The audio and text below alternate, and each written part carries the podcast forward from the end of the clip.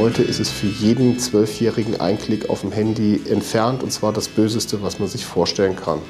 So, und da kann ich gar nichts gegen machen. Das heißt, hier hilft nur Aufklärung, hier hilft es darum, die Gesellschaft darüber zu informieren, was passiert und damit dann auch die Möglichkeit zu geben, damit umzugehen. Herzlich willkommen beim Podcast Digital Sense Maker. Hier geht es ja um den Sinn und den Unsinn hinter der Digitalisierung. Mein Name ist Christoph Holz und heute geht es um Benutzerdaten.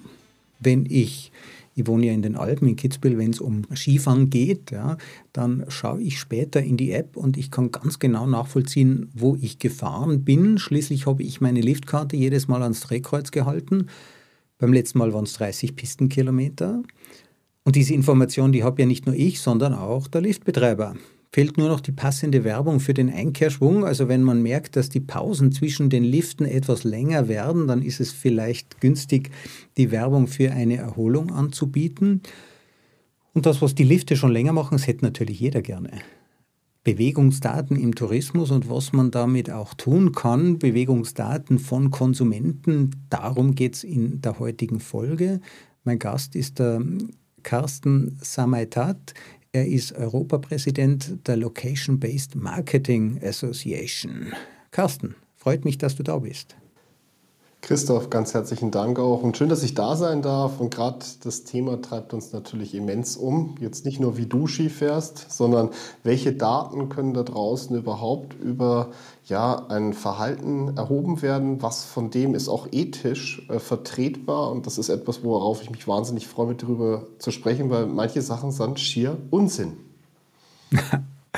Ja, also auch meine Erfahrung ist das, 90 Prozent der Digitalisierung ist Blödsinn, wir wissen bloß nicht was.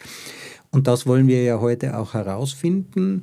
Jetzt machen wir, ähm, also wir wollen natürlich unseren Konsumenten eine gute Erfahrung mit ihren Produkten, auch eine gute Einkaufserfahrung bieten. Dann müssen wir natürlich was über sie wissen, sonst ist das ja eher die klassische Werbung mit der Schrotflinte, die manchmal passt, aber meistens eben nicht.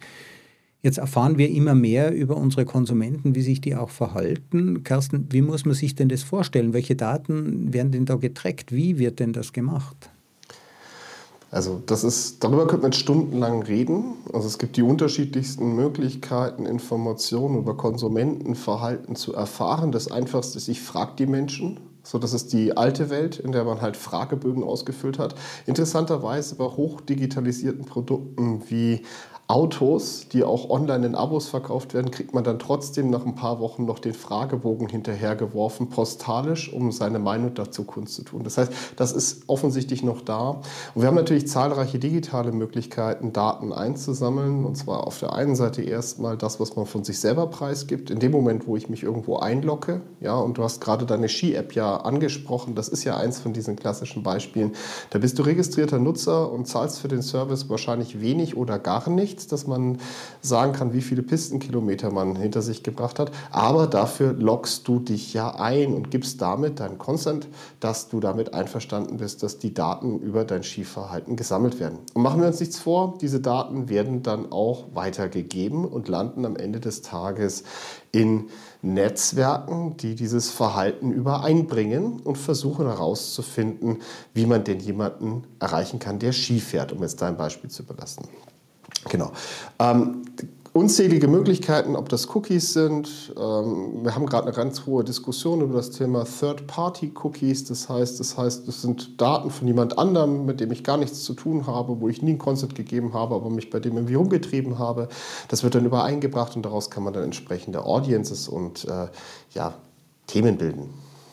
Also diese Cookies, ja, ich bestelle ja mit jeder ähm, äh, mit jeder Webseite, die ich besuche, werde ich gefragt, ob ich Cookies akzeptiere. Ich sage dann ja und kriege dann keine, oder? Das sind ja eigentlich Kekse. Ja?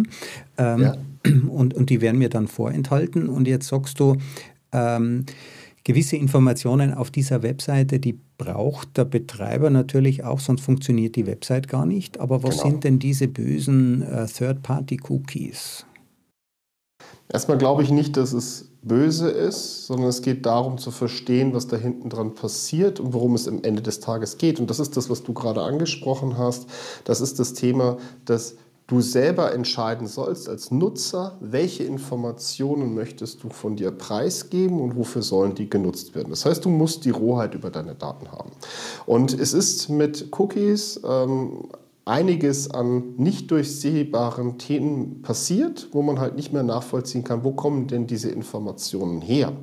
Das heißt aber nicht per se, dass das schlecht ist, sondern das hat halt jetzt zur Folge, dass wir überall diese wunderbaren Banner auf dieser Webseite haben, wo du Cookies bestellen kannst, die natürlich nicht geliefert werden, weil es ja ein digitales Protokoll im, auf der Webseite ist, und zwar im Browser. Das heißt, der Browser übermittelt diese Informationen dann zu einem speziellen äh, DMP, Data Management Pool ähm, Plattform, wo das dann gesammelt und aggregiert wird und Informationen rausgelesen werden. Also wie gesagt, per se nicht schädlich, falsch, aber dass es missbräuchlich betrieben wird. Und du hast es selber schon erlebt, du hast dir irgendwo ein paar Schuhe angeschaut und du wirst die nächsten drei Wochen mit diesen Schuhen bombardiert, egal auf welcher Webseite du bist. Um also wem halt ist das noch nicht? Also wem ist es noch nicht passiert, äh, dass er von einer Werbung verfolgt wird? Ja? Und nur weil ja. man verfolgt, nur weil man paranoid ist, heißt das ja noch nicht, dass man nicht verfolgt wird. Und diese Werbung, äh, oft äh, bekomme ich dann Werbung für eben Schuhe beispielsweise, obwohl ich mir die längst gekauft habe. Also so gut funktioniert es eigentlich gar nicht. Das funktioniert in vielen Fällen noch gar nicht gut. Und das ist auch etwas, über das wir uns heute unterhalten. Wo, wo, stehen wir denn gerade und wo geht auch hier die Reise hin? Und was bedeutet das vielleicht auch für die Werbewirtschaft oder auch für das Marketing eines Tourismusgebietes? Ähm, viele Informationen werden heute dann doch noch mit der Schrotflinte durch die Gegend geschossen, muss man ganz klar sagen. Und die wenigen, die es intelligent machen, und intelligent heißt nämlich nicht nur ein Retargeting, was du gerade angesprochen hast, ich werde verfolgt und bist da und deswegen kriegst du dann nochmal die Werbung angezeigt für Dinge, die du dir vielleicht schon gekauft hast, sondern zusätzlich vielleicht auch darüber Gedanken zu machen, ob ich denn vielleicht eine gewisse Intelligenz da reinbringe. Und Intelligenz könnte ja heißen, er interessiert sich für Schuhe, dann interessiert er sich vielleicht auch für Socken die dazu passen. Jetzt nur mal überspitztes Beispiel. Oder er interessiert sich generell für Fashion. Und diese Attribute, die gibt es heute schon. Das heißt, es gibt innerhalb dieser Datenaggregierungsplattformen, äh, gibt es Merkmale, die du als Werber eintragen kannst, wofür man sich interessiert. Ist nur die Frage, wie viel kommt denn dabei hinten raus? Und äh, wichtig ist, der Konsument muss die Rohheit darüber behalten, welche Daten er preisgibt und ja. was möchte. Und ja. da sind wir noch auf dem also Weg, also, ganz klar. Die also aus meinem Verhalten, ich bis, äh, interessiere mich für Schuhe, also bei mir sind es ja Fototaschen. Ja, meine Frau sagt ja, ähm, ich, ich bin äh, kaufsüchtig und ich habe wirklich zwölf solche Fototaschen, aber ganz ehrlich, man kann ja nicht äh, genug davon haben, ja, äh, braucht man ja einfach. Niemand hat mich übrigens gezwungen, die zu kaufen. Aber Amazon und vielleicht auch andere, ähm, wo ich mich dafür interessiert habe, die wissen jetzt, ich interessiere mich für Fototaschen. Die könnten mir dann natürlich auch Fotoapparate, wäre nicht so weit hergeholt, anbieten. Aber eben beispielsweise kein neues Auto, denn meine Autoentscheidung ist klar. Es lässt sich auch keine Urlaubsempfehlung daraus ableiten. Das heißt, ich bekomme eigentlich in Zukunft Werbung die mir wirklich weiterhilft, die mich also nicht nur stört, sondern wo ich auch informiert werde über wichtige, interessante Produkte, die vielleicht genau zu dem passen, was ich möchte. Das wäre ja eigentlich die gute Seite der Werbung. Genau. Und das ist auch genau das, um das es letztlich geht. Das heißt, aus dem Kontext herauszulesen, ähm, er interessiert sich für eine Reise oder für den Kauf eines, neues Auto, eines neuen Autos. Und das ist natürlich etwas, was nicht stattfindet in dem Moment, wo du ins Autohaus reinläufst und dein Auto kaufst. Da gehst du maximal in zwei Autohäuser. Davor fängst du an, was ist das richtige Auto für mich? Ist es ein Elektroauto? Welche Art von Ladeinfrastruktur brauche ich? Dies und jenes. Das heißt, du liest dich in das Thema ein und bist auf diesen Webseiten unterwegs. Und dann wird es halt spannend. Ja? Wenn ich mich dann halt auf so einer Verbraucherseite umschaue, was denn das beste Auto ist, welcher Stromverbrauch es ist, wie weit so etwas kommt, was die so vergleichen, dann ist das der Punkt, wo man angreifen muss. Das heißt, hier kann ich, ohne dass ich etwas über dich weiß, und jetzt wird es eigentlich spannend, schon mal davon ausgehen, das werbliche Umfeld ist für dich als Auto-Einkäufer das Richtige. Und hier startet deine Journey. Irgendwo hier startet deine Journey. Und dann, dann wird es spannend. Also das ist aber keine, ich empfinde das jetzt nicht als eine Einschränkung meiner Privatsphäre, denn ich interessiere mich ja für Autos. Ich will für mich das bestmögliche Auto bekommen mit der bestmöglichen Information. ob ich Kinder habe, welches, welche Urlaubsreisen ich mache, welche Bücher ich lese, welche Fotoapparate, ist da überhaupt nicht zugänglich. Ich bin eigentlich komplett anonym mit Ausnahme dieser einen Information, die mir eben Zusatzinformation schickt, die dazu passt. Und jetzt gibst du noch eins obendrauf, wenn man sich mal so Personas anguckt. Das ist ja etwas, was im Marketing sehr häufig verwendet wird, um dann Produkte zu platzieren, die entsprechend auch zu designen. Dann gibt es halt den jungen Familienvater, der wird sich halt auch mal nach einem Auto umschauen, aber der interessiert sich halt auch für Babyzubehör äh, und dies und jenes. Und auf einmal taucht der auf die ID, und jetzt sind wir nicht bei einem Nutzer, sondern wir sind nur bei einer ID, die sagt, okay, hier ist einer mit einem Browser unterwegs gewesen, das wäre so ein klassisches Cookie, der hat sich für eine Autoseite interessiert und der war danach auf Baby. Was schließe ich daraus? Offensichtlich braucht er ein Familienauto. Und auf einmal wird das, was dir angezeigt wird, schon deutlich konkreter. Und das ist creepy. Und das ist auch etwas, was im ersten Moment äh, einen überrascht, wenn man darüber nicht offen kommuniziert. Und das ist etwas, was sich im Internet auch ändern wird in den nächsten Jahren, dass du diese Präferenzen auch selber beeinflussen kannst. Du hast vorhin gesagt, zeig mir diese Werbung nicht mehr, ich habe mir diese Schuhe bereits gekauft. Das kommt aber halt leider am Ende des Tages nicht überall an. So. Und äh, das, was du in diesen Wallet Gardens, und da, da kann man schon ein bisschen ablesen, wo die Zukunft hingeht. Also ein Wallet Garden ist das, was so ein Google, ein Amazon und eine Meta macht, also Facebook. Ja, die haben halt ihr geschlossenes Nutzersystem. Und da hast du halt immer genau das, was du vorhin bei deiner Ski-App auch gehabt hast. Du hast diesen Login am Anfang. Ob das über deinen Browser ist, in Google Chrome, wo du sagst, okay, ich logge mich dort ein und damit bin ich in diesen Browser eingeloggt und kannst ganz viele tolle Features nutzen. Aber am Ende des Tages habe ich einen Consent gegeben, dass ich alles, was die da mit den Daten machen wollen, machen können. Das nutzen die auch natürlich nur für sich. Genau. Also äh, Google wird ja unterstellt, sie würden Daten verkaufen oder Facebook, aber diese Daten sind ja eigentlich viel zu wertvoll. Ja, das ist ja genau der Punkt. In dem Moment, wo ich als, jetzt gehen wir mal auf die Sicht des Autoherstellers, der Autos verkaufen möchte, ja, und der seine Zielgruppe erreichen möchte, der kann natürlich seine eigenen Daten da auch mit reinbringen. Das nennt man dann First-Party-Data. Das sind also eigene Daten, Login-Daten, das ist eine E-Mail-Adresse, das ist auch die, was weiß ich, Bestätigung, dass man den E-Mail-Newsletter erhalten kann. Solche Themen, ja, vielleicht auch eine Kaufhistorie etc. So, die kann der natürlich Google gerne geben. Das machen die auch. Da freuen die sich drüber, wenn sie diese Daten angereichert bekommen und damit ihr eigenes System anreichern. Nur sie werden niemals den Weg zurückgehen. Sie werden dir niemals als Automobilhersteller genau das Gleiche an Informationen geben wie das, was du ihnen gibst. Und ich glaube, das ist der große Unterschied, wenn man sich Werbung anschaut heute im Internet und das digitale Werben anschaut, ist, ähm, es gibt diese Wallet Gardens, die machen einen ausgezeichneten Job, super smooth, tolle Reportings, einfache Art und Weise, gutes Targeting der, der Zielgruppe etc. Aber es ist halt nur bei ihnen. So. Und natürlich versuchen die sich überall noch ein bisschen reinzuschleichen. Ja? Und das andere ist das offene Internet. Und da sind halt doch relativ viele Webseiten. Aus, aus, Sicht des Marketeers, ja, wir wollen ja unseren Kunden ein möglichst gutes Kundenerlebnis bieten und trotzdem uns ethisch verhalten. Ich denke, es spielt jetzt keine große Rolle, ob ich einen Audi kaufe oder einen BMW. Wenn ich mich für ein Auto interessiere, dann der, der die bessere Werbung macht, der mich besser anspricht. Jetzt gibt es aber auch die Kritik an der Werbung, dass man sagt, ja, die Werbung bringt mich manchmal dazu, Dinge zu kaufen, die ich nicht brauche und dann habe ich kein Geld mehr für das zur Verfügung, was ich eigentlich bräuchte. Also die dunkle Seite der Werbung, die Manipulation, mich zu Dingen zu bringen, die ich eigentlich gar nicht wollte. Wie geht man als Werber denn damit um? Ich glaube, es ist grundsätzlich erstmal nicht ein systemisches Thema, sondern es ist ein ethisches Thema, was ein Werbetreibender für sich selber auch entscheiden muss. Und hier hat sich ja in den letzten Jahren sehr viel getan. Also es gibt jetzt Firmenwerte, die öffentlich propagiert werden. Es gibt dann eine Ethikkommission in vielen Häusern, wo darüber gesprochen wird, für was stehen wir, was sind die Werte und was unterstützen wir und was unterstützen wir dann nicht. Sehr schönes Beispiel sind zwar auslaufende Verträge eines deutschen Lebensmittelhändlers äh, bei einer äh, Fußballmannschaft, äh, der dann trotzdem während der WM gesagt hat, das sei ihm jetzt dann doch etwas zu anstößig, was dort passiert. Er möchte damit nicht mehr in Verbindung gebracht werden. Das ist sicherlich eine Entwicklung, die erstmal auf der Seite der Werbetreibenden fortgetragen werden muss und nicht ein systemisches Thema ist.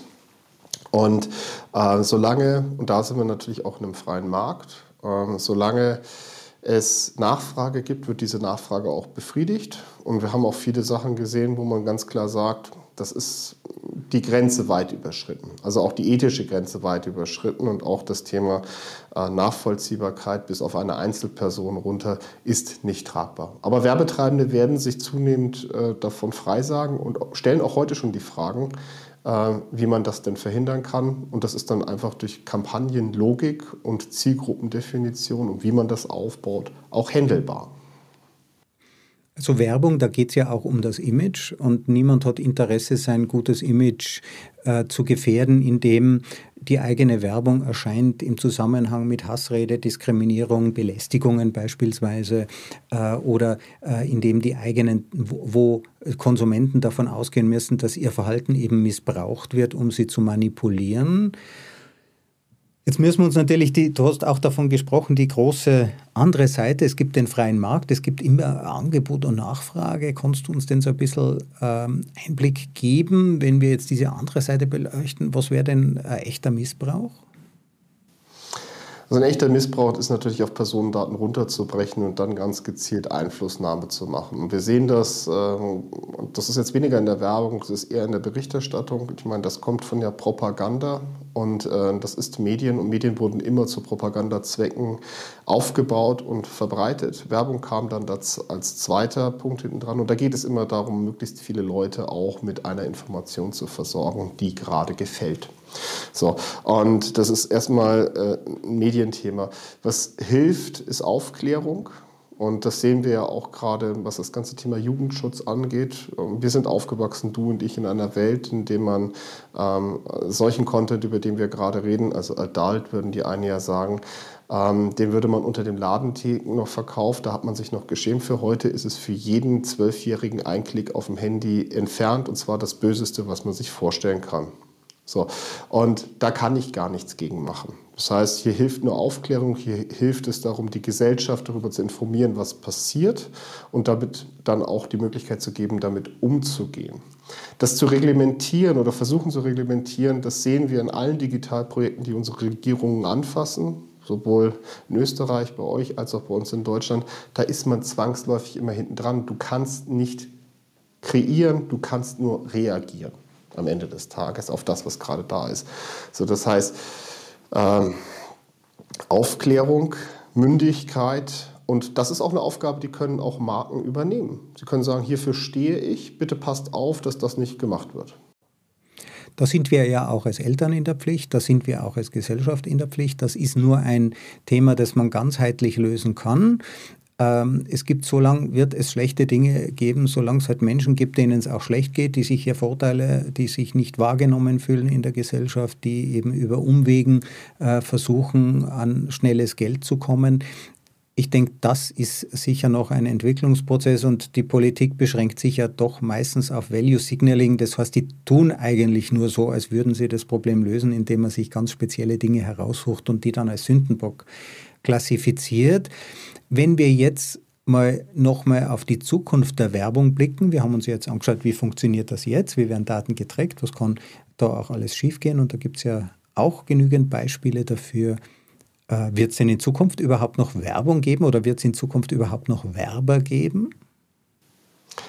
Das ist eine extrem spannende Hypothese. Also dieses Werben ohne Werber, das ist das, was ich da gerade raushöre.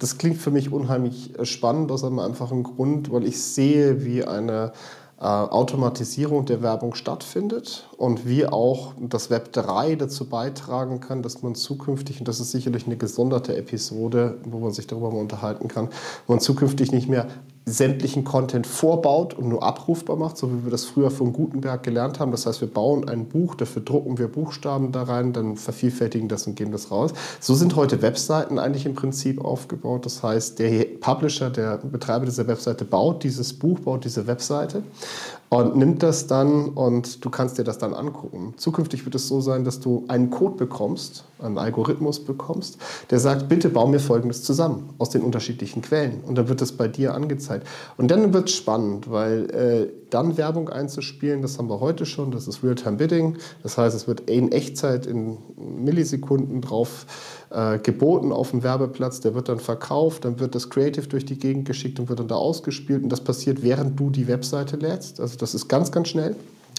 Äh, und wenn ich mir das vorstelle in so einem Web3-Umfeld, dann tue ich mich sehr schwer, einen Werber zu finden, der innerhalb dieser Welt äh, die richtigen Entscheidungen treffen kann. Das kann er heute schon nicht. Und das kann man automatisieren. Mit Brand Values, wie du das gerade schon gesagt hast. Ich habe ja auch eine Website ja, und diese Website ist gemacht für alle, die dort drauf kommen. Ich habe eigentlich keine Ahnung, wer das sein kann. Das können sein Journalisten, Medien, andere Medienmacher, das können sein Auftraggeber, das können Zuhörer von mir sein, das können aber auch die Nachbarn sein und auch die Verwandten gucken gelegentlich, was ich da so treibe. Das ist der klassische Broadcast. Ich produ produziere eine Sache für alle und habe eigentlich gar keine Ahnung, wie das ankommt und kann eigentlich nie jeden ganz zufriedenstellen. Das, was du jetzt ja erzählt hast, Programmatic Advertising könnte man das ja auch nennen. Die Werbung entsteht im Flug, während ich über mein Verhalten preisgebe, was mich gerade interessiert, wird im Hintergrund, entsteht im Hintergrund diese Werbebotschaft. Während ich sie quasi betrachte, bekomme ich immer wieder weitere Informationen. Das passt sich immer stärker meinen Bedürfnissen an. Und das, sagst du, widerspricht dem klassischen Bild äh, des Werbers, der einfach sagt, ich mache hier die Broschüre und diese Broschüre ist für alle geeignet. Das ist einfach, wo wir gerade herkommen. Also auch das Wort Creatives, wie du es gerade angesprochen hast, das heißt, dieser Werbeplatz an sich muss ja bespielt werden. Der hat eine Höhe, der hat eine Breite, der hat eine Pixelanzahl, der ist bunt, was auch immer. So, und den muss ich heute bauen. Allein diese Erstellung dieses Werbemittel ist für einen Werber eine riesengroße Aufgabe. Das heißt, die haben ganze Teams dort sitzen, die diese Werbebotschaft, die man sich kreativ ausgedacht hat, dann visuell umsetzen und auf die unterschiedlichen Formate runterbrechen, damit sie dir überall begegnen können. Und das wird zukünftig so nicht mehr sein. Das heißt, dieser gesamte Bereich dieser Erstellung der Creatives, der, ähm, der Werbebotschaften, wie du es gerade gesagt hast, on the fly, Algorithmus, zusammenziehen, Farbschema des Kunden, dies, jenes, zack, zack, zack, das Ding ist da. Und dann kann es auch personalisierbar sein und muss nicht jedes Mal einzeln angefertigt sein. Man behilft sich heute schon, indem man Schriften oben drauf setzt. Das wird schon automatisch gemacht. Du kennst vielleicht die klassische Anzeige einer Airline, die dann location-based äh, bei dir in der Region den nächsten Flughafen als Abflugsort wählt und dann natürlich auch da schöne Angebote zu hat. Und das ist klar, du kriegst eine andere Werbung als der in Hamburg die bekommt, weil der kriegt den Hamburger Flughafen, du kriegst wahrscheinlich den Münchner oder den Innsbrucker, je nachdem, in welche Richtung du fährst. So, und das, also was da ich ist, bestimmte also ich habe bestimmte, ich, ich habe also bestimmte Werbeflächen, wir alle kennen das, oben das Banner oder rechts oder unten. Äh, wir operieren ja mit visueller Werbung und was du jetzt sagst, das ist nicht mehr von wem gemacht für einen bestimmten Zweck, äh, sondern das setzt sich gerade zusammen aus dem, was man weiß, wo ich wohne, äh, was ich sonst noch für Benutzerverhalten habe, vielleicht ob ich vorher nach einem Auto geguckt habe oder eben äh, kein Auto habe, ob ich mich vorher über Urlaube interessiert habe oder eher Geschäftsreisen. Also wenn wir beim Beispiel des Flugzeug des, äh, ähm, der Fluggesellschaft bleiben, äh, die ja dann eher Destinationen vielleicht anbietet, die man mit einem Business-Trip erreicht und im Winter wird äh, man vielleicht, äh, wenn man als Besserverdiener eingestuft ist, weil man sich einen BMW äh, für BMW als Marke interessiert hat, dann bekommt man vielleicht äh, den Urlaub auf den Malediven angeboten. Das ist genau richtig. Und was jetzt schon passiert, ist, dass man hinten dran noch das, äh, äh, das Werbebild gleich hat für alle, aber was drauf ist an Informationen, der Text, der wird heute schon programmatisch eingespielt und gesagt, okay, dem Kunden bitte das schicken. So, das ist erst der Anfang. Das ist das, was mit der Technik, die wir heute haben, möglich ist. Und dann schauen wir ins Web 3, in dem wir ja gerade gelernt haben, dass es halt nicht mehr Gutenberg äh, Webseitenaufbau ist. Ich sage das ein bisschen flapsig jetzt gerade. Die Techniker mögen es mir nachsehen, dann gerne auch in den Kommentaren unten drunter berichtigen. Ja, aber ich kriege zukünftig einen Code, der mir das darstellt und dann auch äh, Möglichkeiten hat, Dinge nicht nur zweidimensional darzustellen, sondern dreidimensional. Wir kennen alle die Diskussion über den Nachfolger von Second Life. Ich glaube, Metaverse nennt sich das gerade und die anderen. Äh, ja, Universen, die sich da auftun, die brauchen halt eine 3D-Umgebung, mit der sie funktionieren und dafür ist halt die jetzige Technik nicht wirklich geeignet.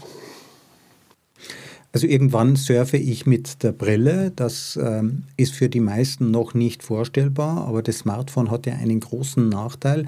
Man hat nämlich nur noch eine Hand frei. Und irgendwann äh, wird man sich diesen eigentlich sehr kleinen Bildschirm des Smartphones im Vergleich zum Laptop, äh, wenn der mal so leicht ist, dass er wie eine Sonnenbrille auf der Nase getragen werden kann, dann spricht auch nichts mehr dagegen, diesen Bildschirm eben auf der Nase zu tragen. Und dann hat man seine weiß ich nicht, Apple Watch, um das Ganze zu steuern. Und das Smartphone wird vermutlich zum Auslaufmodell. Und dann sieht man das Ganze auch dreidimensional. Und da braucht es natürlich ganz andere Erfahrungen. Ja, und vielleicht da noch eins dazu. Was ist denn das für ein Blödsinn, dass ich für jede Anwendung ein eigenes Gerät brauche? Ich habe überall um mich herum Screens. Ich weiß nicht, wenn du mal durch dein Haus gehst, äh, durch die Familien guckst, welche Screens du alle besitzt und am Ende des Tages können die technisch mehr oder weniger das gleiche. Die sind irgendwie mit dem Internet verbunden und mit denen kann man irgendwie drauf rumtippen und irgendwas machen oder bedienen mit einer Fernbedienung. So, warum muss ich denn jetzt jedes einzelne einzeln einloggen? Warum muss ich für jedes einzelne diesen Use Case, wir sehen uns jetzt hier gerade in dem Podcast, ja, wenn ich jetzt einen anderen Monitor nehmen würde, äh, dann könnte das doch automatisch mich dorthin auch verfolgen.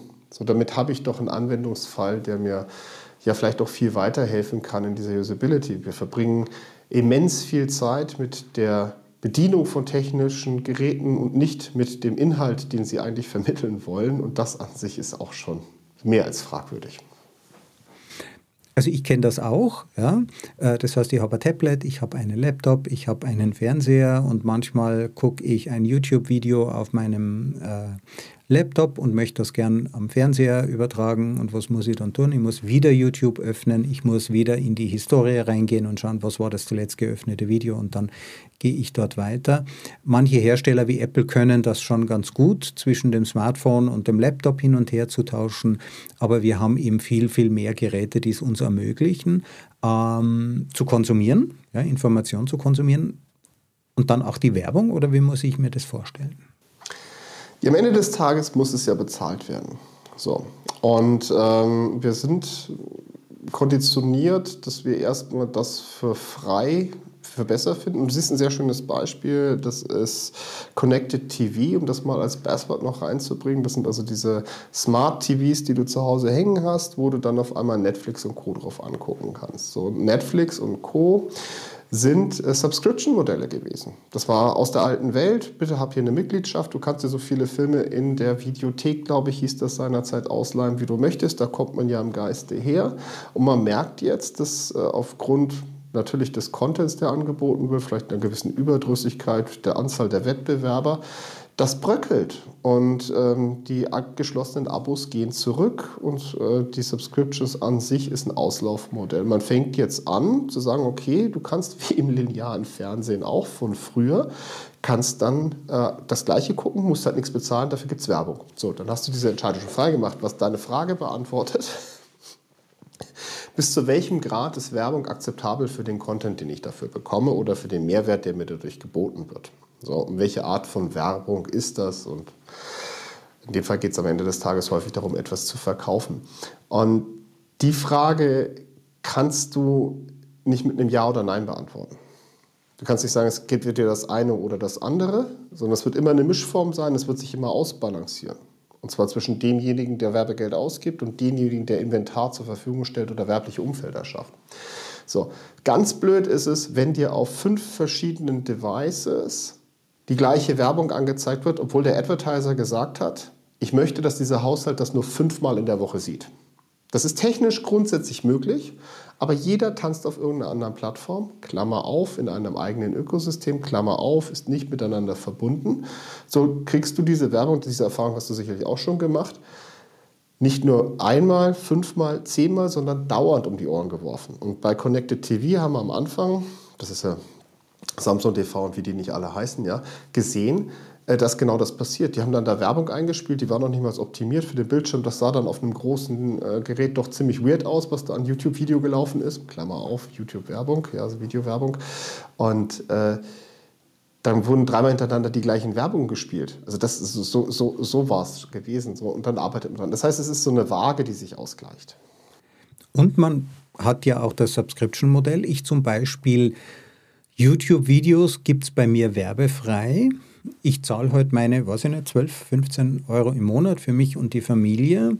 Ich habe äh, auch nicht das, äh, ich glaube, Amazon Prime gibt es jetzt günstig mit Werbung, aber es gibt eben auch das Subscription-Modell, das ich mir hauptsächlich ähm, äh, das ich hauptsächlich nutze. Also ich habe irgendwie von fünf oder sechs Streaming-Anbietern äh, habe ich, zahle ich heute halt ein wenig, oder? Naja, wenig, das läppert sich natürlich schon zusammen. Ähm, wäre das die andere Seite? Also was, was würde eigentlich passieren, wenn sich jeder so ein Bezahlmodell nimmt? Also wenn am Ende auch Google, wenn ich Google nutze, ähm, wenn Google jetzt auch sagt, okay, äh, werbefreies Google, aber man muss 5 Euro im Monat bezahlen, das wäre es mir locker wert, wo würde dann die Werbung bleiben? Also erstmal dadurch, dass das alles eigene Systeme sind. Und jetzt gehe ich wieder ein bisschen zurück in die traditionelle Werbung. Ähm, ich bin zwar momentan zehn Stunden am Tag, und das sind die aktuellen Zahlen, die veröffentlicht worden sind für das dritte Quartal, 10,6 Stunden sind normale Erwachsene in Deutschland vor irgendeinem Connected Device. Ja, verbunden mit dem Internet und machen da irgendwas. Kinder sogar noch ein bisschen mehr, da sind es über zwölf Stunden. Ähm, das sind aber immer unterschiedliche. Und auch dazwischen findet ja noch etwas statt. Das heißt, ich gehe zum Einkaufen, ich gehe zu einem Sportspiel, ich bin irgendwo unterwegs, ich bin draußen auf der Straße und idealerweise unterhalte ich mich vielleicht auch nochmal mit Freunden und Familie. Und auf einmal gibt es da Möglichkeiten, mich zu erreichen. Und das ist halt nicht immer nur zwangsläufig auf dem Smartphone, sondern vielleicht auch mit einer anderen Werbefläche, die sich darstellt. So, und um deine Frage die man ja auch nicht mit Ja und Nein beantworten kann, äh, uns vielleicht in eine Richtung zu gehen zu sagen, so, die Werbung hat sich immer ihren Weg gesucht und sie wird sich auch zukünftig ihren Weg suchen, dich zu erreichen. Und das muss sie ja auch. Die Wirtschaft ist ja auf die Werbung angewiesen, sonst gibt es ja auch keine Transaktionen. Und ohne einen Kreislauf in ihrer Wirtschaft, der wird ja von der Werbung angetrieben, gibt es auch keinen Wohlstand. Ja, dann geht es uns ja am Ende auch nicht gut. Wie bist denn du in dieses Thema reingekommen? Ist das dein, dein Ausgangspunkt? Hast du das studiert? Bist du da reingerutscht?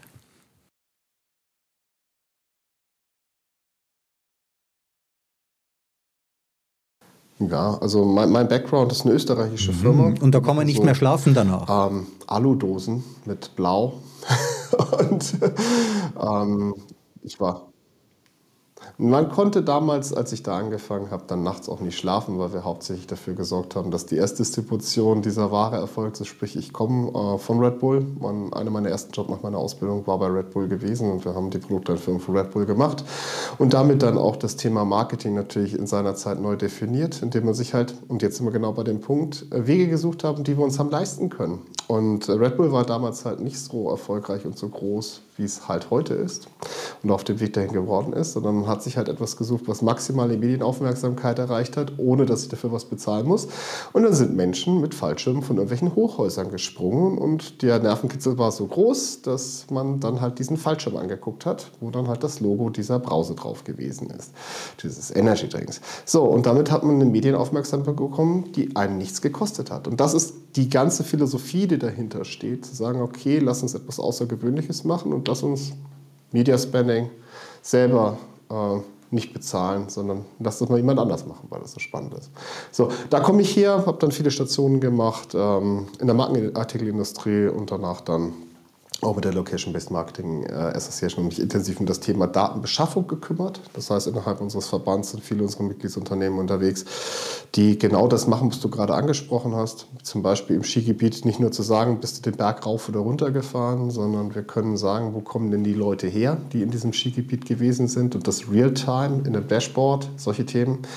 Ähm, diese Daten sind natürlich unheimlich wertvoll, weil wenn ich weiß, wo jemand herkommt, der in einem Skigebiet ist, dann kann ich da zukünftig vielleicht auch werben oder kann sehen, dass die Werbung in diesem Umfeld funktioniert hat oder nicht.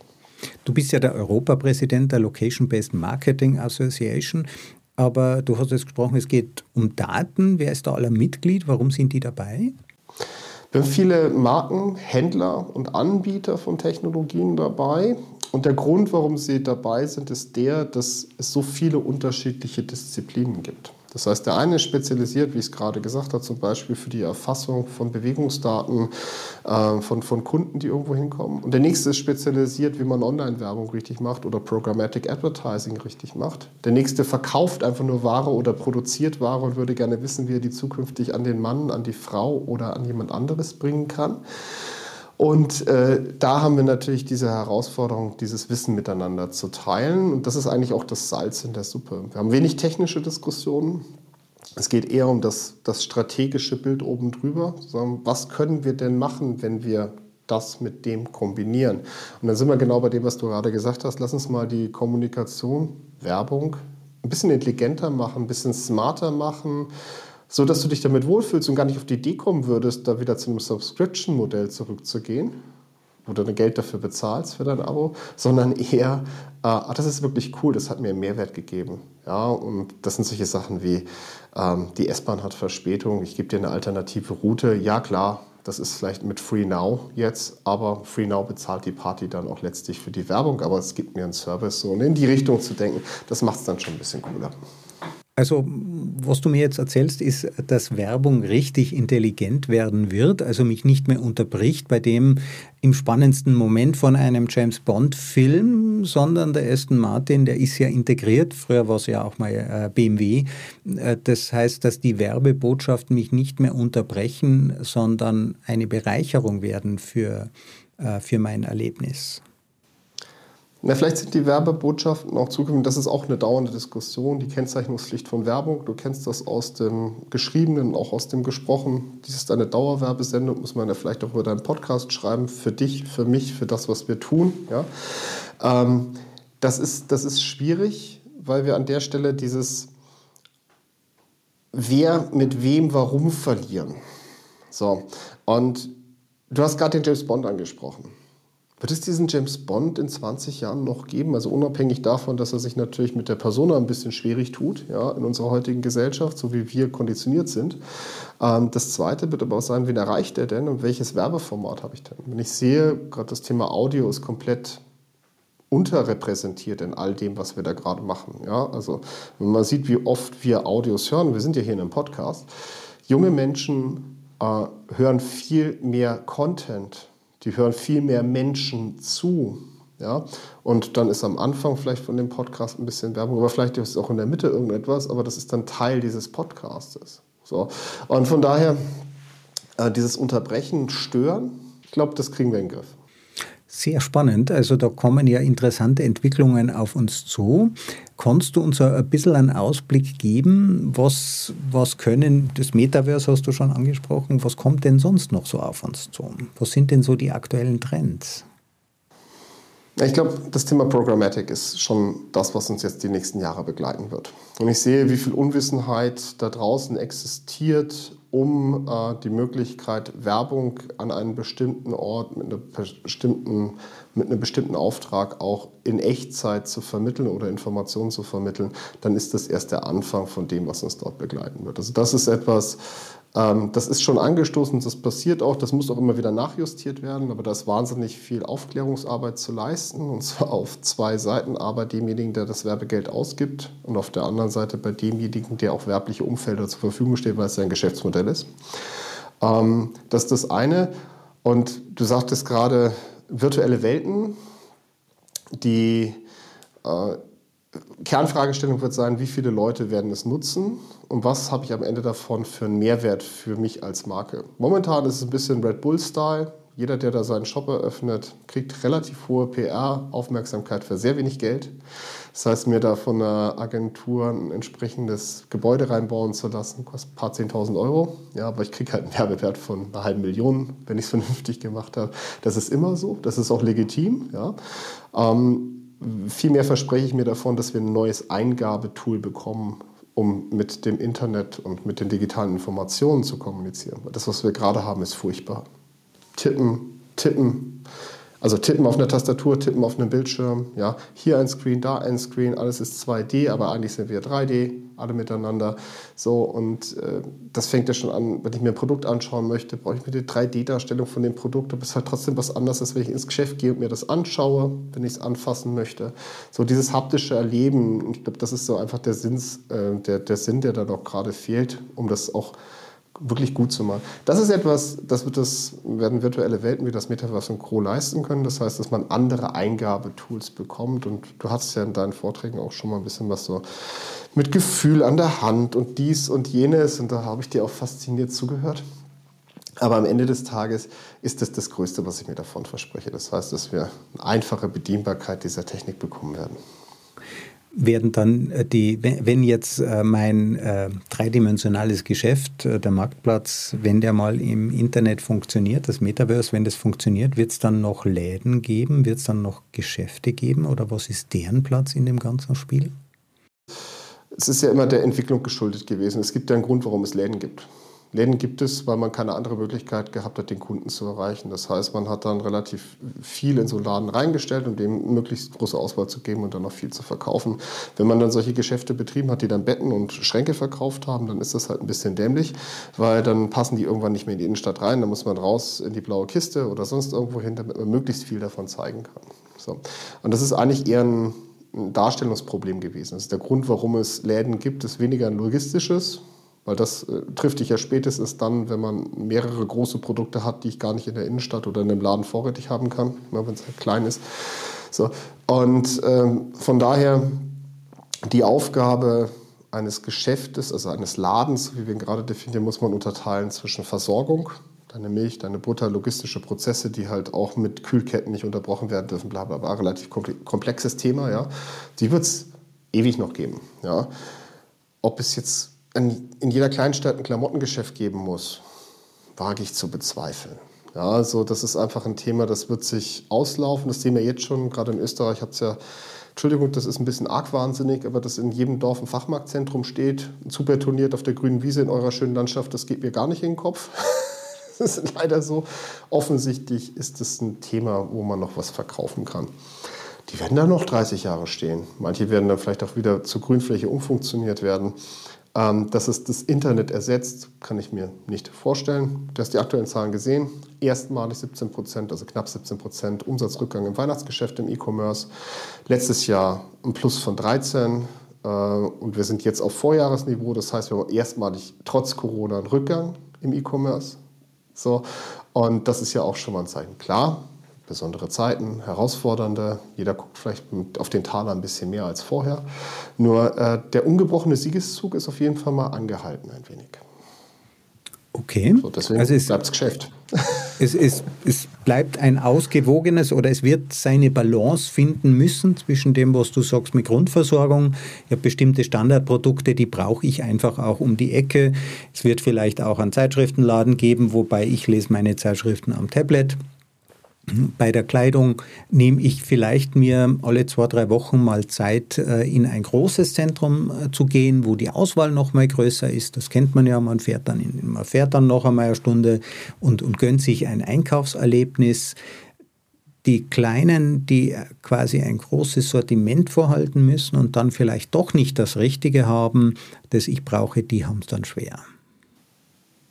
Das ist ein ganz guten Punkt angesprochen, ähm, das Thema Erlebnis.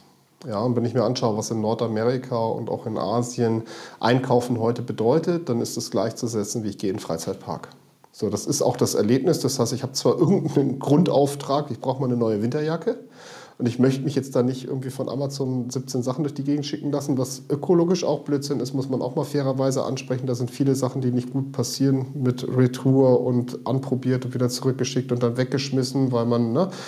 So, also ich kenne keinen stationären Händler, der die Ware, nachdem jemand damit in der Umkleide gewesen ist, wegschmeißt. Die Jungs machen das aber laufend. Also da gibt es containerweise ungetragene Ware, die weggeschmissen wird. Weil Von Amazon oder anderen. Ich will jetzt da keinen blamen, ja. aber es ist gang und gäbe gang und gäbe, dass in Online-Shops Retouren, wenn sie nicht original verpackt sind, weggeschmissen werden. Die gehen keine Zweitvermarktung rein, sondern die werden weggeschmissen. Und das ist in, unter ökologischen Gesichtspunkten komplett unmöglich. Ja, muss man auch mal drüber reden und da muss auch mal jemand sagen, das darf man so nicht mal machen. Ja, da musst du halt für günstiger verkaufen oder sonst irgendwas in die dritte Welt schicken, was auch immer oder in die zweite oder bei uns um die Ecke gibt genug Leute, die brauchen einen Mantel, aber nicht wegschmeißen und einstampfen. So. Entschuldigung, das ist so ein Thema wie ein bisschen. Ja. So.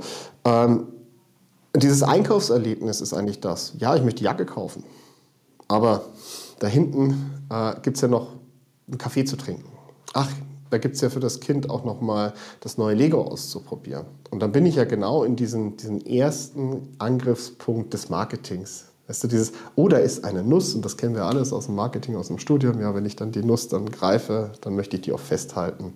Und jeder kennt ja das Beispiel, wenn der Affe aus dem Käfig durch die Stäbe durchgreift und dann die Nuss greift und dann versucht, die Hand wieder rauszuziehen und dann feststellt, dass die Hand nicht rausgeht, aber die Nuss lässt er trotzdem nicht los. Es geht also relativ lange, bis der Affe begreift, dass das, was er gerade mit dieser haptischen Übernahme des Besitzes, was es ja am Ende des Tages ist, ich habe aufgepasst, wird sich jemand freuen, ähm, bis er die Lust loslässt, damit er das rauslässt. So, und das habe ich halt in so einem Einkaufstempel. Ja, da bin ich dann halt an der Jacke dran und dann halt auch noch an den Schuhen, obwohl ich keine Schuhe gebraucht habe. Das passt halt so schön. Jetzt habe ich sie schon an. Jetzt bin ich dann wieder auf und fast, halt die fest. Da will ich die auch nicht mehr hergeben. Das macht ein gutes Gefühl. Und du merkst schon auch, wie emotional ich darüber spreche. Das ist auch gut so.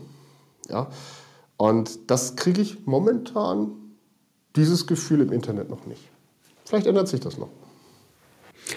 Ich nehme das jetzt mal als Schlusswort. Ja, wir sind alle noch ein bisschen offen geblieben. Also wir sind zumindest Menschen geblieben und das ist ja die Konstante in dieser Welt und wir werden ja auch sehen, wohin sich dieses Gleichgewicht einpendelt. Es wird, wenn ich dich richtig verstehe, immer um das Erlebnis gehen und dort, wo das Erlebnis eben besser ist für den jeweiligen Fall. Eins ist klar, einen Kaffee kann man im Metaverse nicht trinken. Carsten, vielen herzlichen Dank, dass du mein Gast warst. Christoph, ganz herzlichen Dank.